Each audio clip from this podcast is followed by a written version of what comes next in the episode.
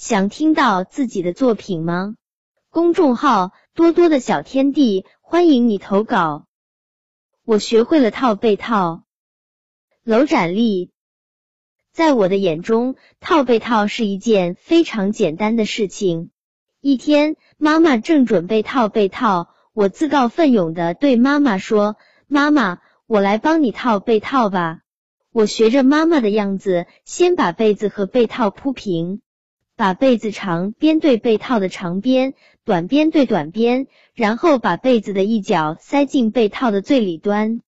但当我正准备塞另一个角时，刚套好的一个角却不知去向了。我把手伸进被套里，才将被角拉回原处。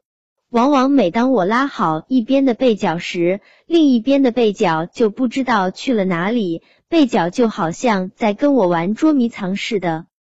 好不容易才套好被角，我把剩下的被子全塞进去，只见被套里一坨坨的。怎么甩也甩不平，我累得气喘吁吁，也有点气馁了，只得用眼神向妈妈求助。妈妈说：“你套好一个角后，找个枕头压住，它就不会跑了，然后你就可以套其他的被角了。”我按照妈妈教的，把被子重新铺好，套好一个角后，便用枕头压住脚，就这样，被子皱巴巴的躺进被套里。我重新拾回信心，抓住被子的两个角，使劲的甩了又甩。我神奇的发现，被子像被施了魔法一样变得平整了。